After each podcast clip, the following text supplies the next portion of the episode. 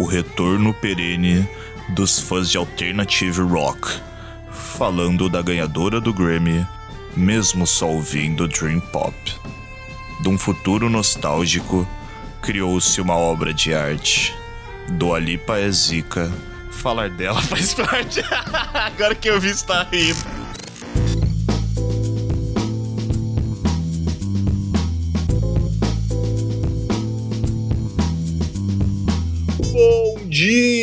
Boa segunda-feira, você ouvinte especial que acompanha a gente aí, segundo episódio do Dia Sevasta. E aí, Vitão? E aí, tudo bom? Acho que agora a gente tá começando a pegar um pouquinho mais dessa, dessa parada nova aí, que é o Popcast de Acevasta 2020. E se o primeiro não foi bom, imagina o segundo. O fundo do poço ainda tá longe, a gente tem poço pra descer ainda, Vitão. pois é. Mas assim, estamos aí, a gente se comprometeu a fazer 12 episódios e a gente vai até o final. Se você não gostou, desculpa. Mas hoje vamos trazer mais um disco que eu acho que é importantíssimo para entender 2020. Estou falando do futuro mais nostálgico de todos. A alucinação coletiva, né? Mais recente do pop. É o nosso Stay at Home em tempos de coronavírus. E por que não dizer, cara, o álbum que me fez amar novamente o pop music. Future Nostalgia de Dua Lipa 2020. Bom, antes de começar o programa, Rodolfo, é sempre bom relembrar que temos o arquivo confidencial do Dia Sevasta. Para quem quer revisitar episódios anteriores, você pode acessar clicando no link que estará na descrição desse episódio e é, sei lá, baixa aí, ouve, faz o que você quiser. Eu sei que você sente saudade daquela entrevista, daquele papo maroto Aquele, que delícia, cara. é verdade. Então vai lá, tem muita recomendação, tem muito comentário de ótima qualidade. A gente não, não tá publicando aí nas plataformas de streaming, mas você pode ter ele aí, ó, secretinho, no seu celular, no seu computador ou no seu MP3, por que não? É isso aí. Mas vamos então diretamente ao que importa, Rodolfo. Estamos falando de Dua Lipa com seu segundo disco, Future Nostalgia, que conta com 11 faixas, uma duração de 37 minutos e exatamente 17 segundos e, segundo a Wikipedia, Wikipedia ou a Enciclopédia Livre, é um disco que conta com diversos produtores, né? Como o Jeff Basker, o Ian Kirkpatrick, o Stuart Price, Danja, The Monsters and Strangers, entre diversos outros, e esse disco foi lançado pela gravadora Warner. É, o disco que tá tendo essa construção aí desde o ano de 2018, então teve um processo de amadurecimento e criação assim longo e que, cara, e valeu super a pena, porque o resultado que foi entregue, como eu mesmo disse, cara, me fez amar novamente pop. É, eu acho que é um disco que ele é construído construído com bastante esmero, dá para perceber, acho que do começo ao fim, que ele é um disco projetado, né? Isso que eu acho uma coisa interessante, porque apesar da gente estar tá vivendo hoje um, uma época em que os singles são, acho que a coisa mais importante, esse disco ele tenta retornar a sua essência de disco, de conjunto, de compilado de canções. Eu acho que ele faz isso muito bem e acho que a gente pode conversar um pouco mais sobre isso ao longo do episódio. Mas Acho que antes então da gente se aprofundar um pouco mais nas nossas próprias opiniões, vamos saber o que diz a Pitchfork. Uma coletânea de denso e sofisticado pop funk que desliza pela influência de Kylie Minogue. Mas, Rodolfo, e o que diz a Rolling Stone? O bálsamo perfeito para um momento de estresse. Como no primeiro episódio, aqui no segundo também a gente leva muito em conta a opinião popular. O que dizem os comentários do YouTube, Vitão? A cura para o câncer. o tamborzinho do BBB. Carregando o pop nas costas com a nostalgia dos anos 90. E eu acho que, na verdade, esse último comentário do YouTube, de uma maneira muito concisa, eu acho que, na verdade, a gente poderia até parar esse episódio desde já, porque traz todo, acho que, o veredito que a gente preparou, né? De uma maneira perfeita, que é o seguinte: o pop tá mudando, Rodolfo. O pop tá mudando e a gente tem visto cada vez mais expressões diferentes, autorais e também amadurecidas nesse gênero que talvez um dia já foi muito mais marcado pelo pastiche. Foi justamente justamente esse pastiche que eu acho que me desaproximou da música pop em geral. Quem me conhece assim mais de proximidade e tal, sabe que eu era o cara que só ouvia Taylor Swift do pop. E muita gente me julga por isso, inclusive. Mas, cara, Dua Lipa foi uma gradabilíssima novidade na minha vida. Há muito tempo eu não ouvia pop, assim, de, tipo, pegar, ouvir ficar ouvindo horas a fio. E Dua Lipa, ela não fez só isso, como também me fez ouvir o primeiro álbum dela inteiro. Então, assim, Cara, essa mulher é foda. E uma coisa que eu acho que é até importante a gente colocar aqui, né? Como a gente tá se propondo nesse, nessa nova temporada a trazer, acho que o mais alto dos nossos corações, Rodolfo, acho que é a parte mais pessoal. Uma coisa importante da gente falar é que não somos ouvintes de pop. E, e acho que, na verdade, mais do que isso, a gente é leigo realmente. É. Eu posso dizer com propriedade que eu realmente não tenho propriedade nenhuma para falar sobre isso, cara. É, eu sou um usuário de música brasileira e, sei lá, alternativa.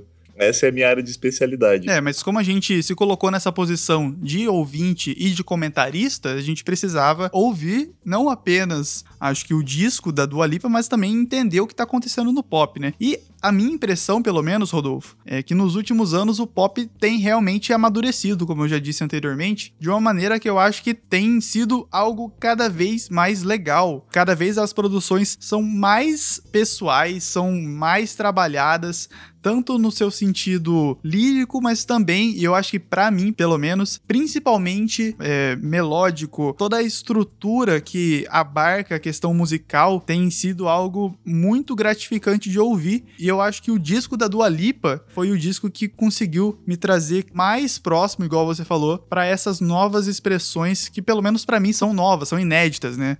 É, a gente ouviu, por exemplo, juntos, inclusive, o disco da Ariana Grande, que também tem influências do neo soul, do funk, até do jazz, né? De uma maneira que, poxa, tá muito legal, tá incrível e quebrando completamente com todo o nosso preconceito com o gênero. Ah, totalmente. Eu falo, tudo bem, o pessoal pode me hatear, mas a, a minha percepção antiga de pop era muito resumida em músicas de filme teen, Uhum. e comédias românticas no geral, assim, sabe? Sim. Nessa pegada. E hoje eu consigo ter noção que não é bem assim. Principalmente com essas mudanças que você apontou aí pra gente. O álbum da Ariana Grande, de extrema qualidade. Eu realmente, eu não, não como eu falei, eu não, nunca peguei para ouvir a fundo, mas essas obras, né, que eu peguei muitas vezes para ouvir junto, contigo mesmo, me surpreenderam e não foi pouco. E agora a gente tá falando justamente tipo, do álbum da cantora que ganhou, por exemplo, como cantora revelação, né? No Grammy Awards do ano passado, 2019. É mesmo? Sim, do Alipa ganhou pô, a premiação como cantora revelação. Ah, não sabia, velho. É verdade, porque a carreira dela é bem recente, né? Até, é, até mesmo o primeiro álbum dela, né? Foi lançado em 2017, que, bem, já fazem bons anos, quase quatro anos do lançamento, mas ainda assim é, é de um recente extremamente próximo. É, é, interessante ver como que gerou essa construção, né? O lançamento de um álbum, já seguida da, do planejamento de outro, né? Da construção, da produção. Nossa, uma artista que realmente ela não parou, né? Ela tá ali sempre produzindo e investindo em qualidade. Não, e além de tudo, trouxe, né? Como você falou, ela se preparou desde a, do pós-lançamento do primeiro disco para um outro lançamento que, na verdade, além de tudo, né? É um disco conceitual. Talvez não tanto, acho que na parte lírica, né? Não é uma história, não é nesse sentido, mas é uma sonoridade que ela incorporou a sonoridade, incorporou a estética e acho que trouxe essa atmosfera nostálgica para toda a obra dela nessa fase. É, acho que é legal a gente pensar também nesse sentido de fases dos artistas, né? E acho que ela conseguiu pontuar muito bem qual que é a fase em que ela está com o Future Nostalgia. E um negócio que eu achei legal é que ela também não se limitou ali só no Future Nostalgia, né?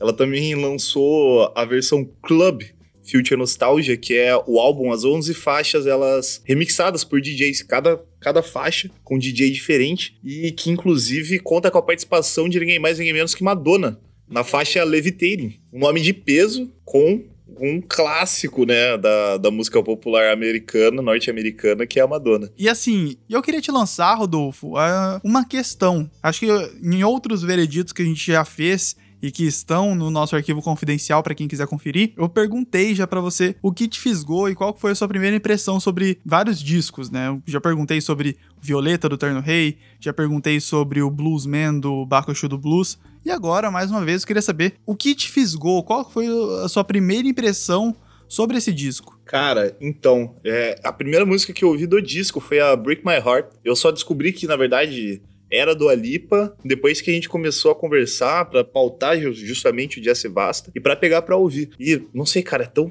é tão massa, tá ligado? A faixa, ela inteira, trabalhada nos graves legais. Eu não sei, velho, é, é, totalmente cat, tá ligado? sim, e, sim. mano, e daí depois que eu comecei a ouvir o álbum inteiro, é aquele negócio, velho, eu não parei, eu fui até o final de uma vez só. Eu não, não sei, tem toda uma aura meio envolvente você não sente vontade de parar. Tipo, esse disco ele é uma metralhadora de hit, né? Totalmente. A- acho que das das 11 faixas que o disco traz, pelo menos umas 7 são realmente hits que podem tocar em qualquer lugar, em qualquer rádio, que vai ser cat, igual você falou.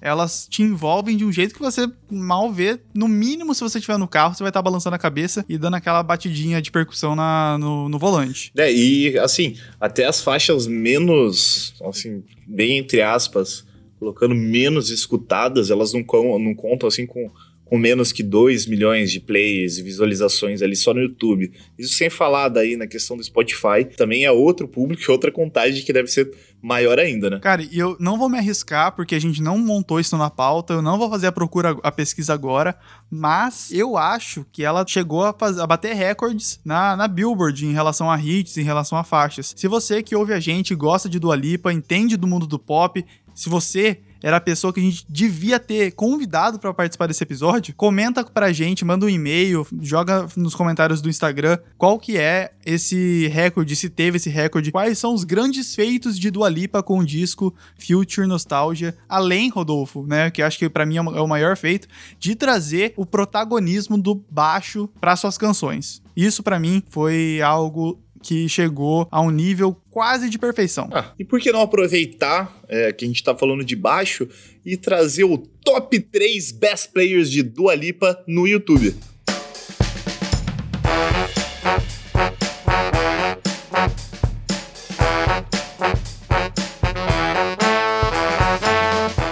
Começar esse top 3, eu fiz questão, falei pro Rodolfo que não poderíamos deixar de falar, na verdade, de exaltar Julia Plays Bass, que é a melhor de todas. Ela é a grande baixista que na verdade deveria fazer parte da banda da Dua Lipa. E não sou só eu que falo isso, a gente traz aqui sempre valorizando os comentários do YouTube e em todo cover que a Júlia toca de Dua Lipa, esse comentário aparece porque ela merece com todo com toda certeza a atenção da cantora para poder integrar sua banda.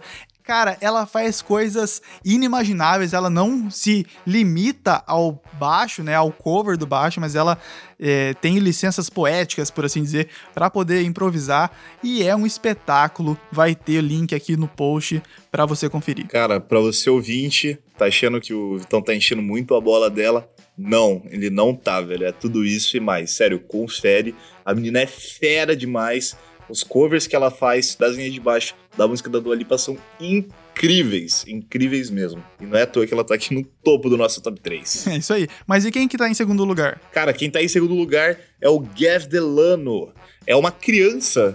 Exatamente, é uma criança que eu achei no, no YouTube tocando Don't Start Now. E, cara, o cara é realmente muito bom. Eu acho, eu imagino que ele deva ter por volta dos 12 anos de idade, Uhum. talvez um pouco menos. Ele parece ser realmente muito jovem.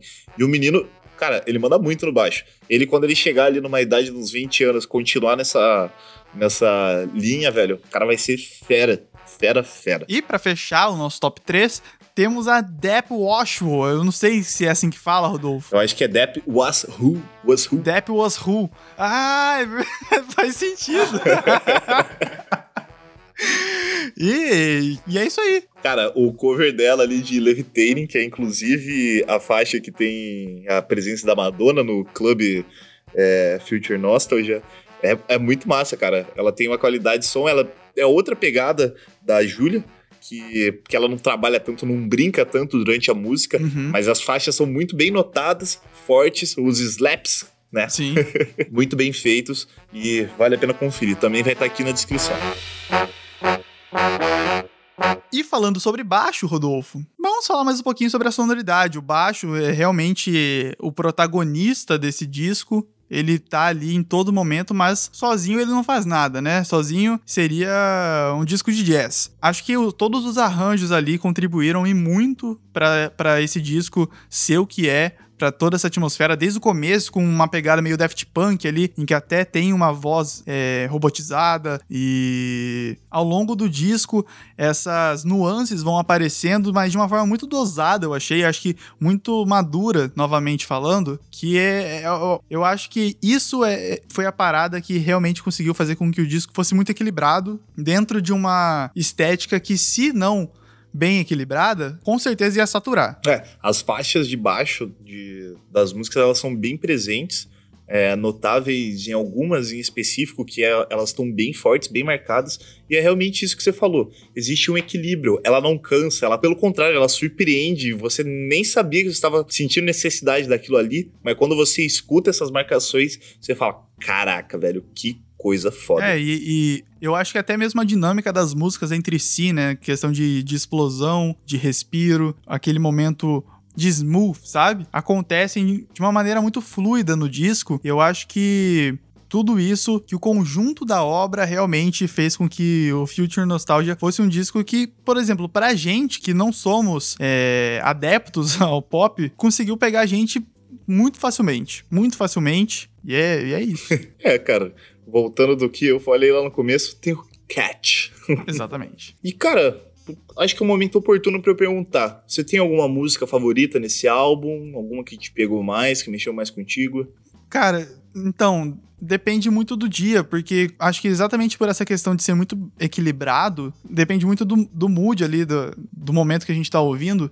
Mas eu gosto muito de Stay at Home, Cool, e também. Mas eu acho que, no geral, a minha favorita é Good and Bad, com certeza. É uma das últimas, últimas faixas, acho que, do álbum, né? Eu tenho a minha favorita, que é marcadíssima, que é justamente a Break My Heart, que foi a primeira que eu ouvi e é a que eu mais escuto, né? Eu e, sei lá, 30 milhões de pessoas. É a música do tamborzinho, né? É. tamborzinho do BBB, cara. Fazer o quê, cara? Acho que. Não, eu não tenho muito o que falar dessa música. Mas se for pra eu nomear um, uma segunda faixa que me chama a atenção, pra sair um pouco ali do, dos top trends dela, eu acho que Physical seria a minha, a minha faixa escolhida. Essa aqui, inclusive, agora no último MTV Awards, ganhou o prêmio de efeitos especiais de melhor clipe. Ah, é? Melhor clipe efe... com efeitos especiais. Cara, pior que eu acabei nem vendo o clipe, mano. É bem bom. Recomendo aí para todo mundo também que assistir. Pra gente aproveitar, então, que a gente tá falando, falar um pouco das faixas favoritas, sobre a sonoridade em si. Me diz, a melhor coisa que você poderia fazer ouvindo Dua Lipa? cara, pior que eu acho que eu sei qual que eu, que que eu acho. Lava a louça, cara. Eu, inclusive, provei dessa vivência e foi foi gratificante, porque foi logo depois de um, de um rango top e a gente precisa de, um, de uma energia mais, né? Precisa daquele, daquele cat para poder segurar a onda. Então, valeu a pena. E qual seria o seu contexto ideal para poder ouvir esse disco? Cara, gosto muito de ouvir podcast enquanto eu faço pão, salvo pão, mas eu acho que esse álbum seria perfeito enquanto eu estivesse fazendo pão, cara. Dá aquele gazão assim, ó. E vai que vai, velho. Só no tamborzinho. Só no tamborzinho. Não, a gente tá ainda na pegada quarentena total, né? Falando, pensando em, em rango, cozinha, lavar louça, fazer pão. Mas é isso aí. Esse aqui, esse aqui é o Jacevasta 2020. E recomendamos. Não foi bem uma recomendação, né? Do que fazer, mas falamos um pouco sobre o que a gente faria é, situações ideais para ouvir esse álbum. E por que não também agora indicar um artista diferente? Está na hora da nossa sessão garimpo. Sessão Garimpo é o nosso quadro aqui no Jazz Vasta em que a gente apresenta para você algum som que a gente tem gostado, que a gente tem cultivado em nosso coraçãozinho e quer compartilhar com o mundo. Aqui você encontra mais recomendações. Hoje a recomendação é do Rodolfo. Manda lá. Bem, a recomendação que eu trago hoje é Biltri, com o álbum Banano Bikenologia. Cara, essa aqui é, foi realmente um achado, não foi bem um achado, Foi um amigo que indicou, queria mandar um agradecimento especial pro Vinícius Escofano, que enviou o álbum inteiro aí para eu ouvir mas que também o Vitão tinha me mostrado, eu não tinha ligado que era a mesma banda do, da música Nosso Amor Foi um GIF. Cara, é muito gostoso. E a versão do Mangolab é, é perfeita, a, toda a coreografia toda que eles fazem. É, esse álbum ele é recheado de letras engraçadas, tiradas com o dia a dia, situações cômicas e irreverentes em toda essa toda a questão da vivência e interações sociais. É, bem, ela não é muito localizada em época de pandemia porque traz bastante coisa da época que a gente era livre para sonhar e ir pra rua. E é um disco de 2015 também, né? É, ele. Eu vou dizer isso aqui, mas não me entendam mal. Não envelheceu muito bem. Mas quem que ia imaginar, né? É o novo normal. É o novo normal. Como diria Jovem Nerd, o nomaralho. Essa questão do humor é muito legal, porque assim, eu acho que ficou um pouco marcado na nossa história a questão do, dos Mamonas Assassinas, e depois disso, quase todo mundo que tentou fazer música engraçada, não deu certo, né? Mas eu acho que o, a Biltre consegue criar uma atmosfera legal, assim, porque não chega a ser algo intencionalmente engraçado, é, é, é, é, muito espontâneo a forma com que eles fazem as músicas e a forma com que eles criam todas essas, essas brincadeiras dentro do som. É, o jeito que eles guiam a música, assim, toda a narrativa composta dentro delas, é um tanto quanto irreverente. Irreverente, essa é a palavra. Bem, essa aqui foi minha recomendação, minha sessão garimpa dessa semana. Espero que gostem, espero que escutem. Infelizmente, eles não me responderam os e-mails aí pra mandar uma mensagem aí pra, pra vocês, mas. Você mandou mesmo? Não. mas devia. E com esse ensinamento aí no fim do episódio, é, a gente vai encerrando. Espero que vocês tenham gostado. Obrigado pela paciência e pela companhia de terem ultrapassado o primeiro episódio para chegarem até aqui. Semana que vem a gente está de volta com mais um papo, mais um assunto, mais recomendação. E não esqueça de assinar o feed para ficar a par dos próximos episódios para conhecer e também ficar atualizado né, sobre todas as movimentações diacevásticas desse podcast. E compartilhe com um amigo também. A gente tá querendo aí alcançar, talvez, não sei. É, o, o, quem, Rodolfo? Aqui. Quem? Quem, Vitor? O seu coração. Então, é isso. Compartilha sim, sério, compartilha mesmo. E até semana que vem, gente. É, se vocês sabem aquele amigo, aquela amiga que gosta de Dua Lipa, gosta de pop, Convida ele para ouvir aí, para vir cancelar a gente falando mal do pop. Beijo, gente. Até o próximo episódio. Tchau.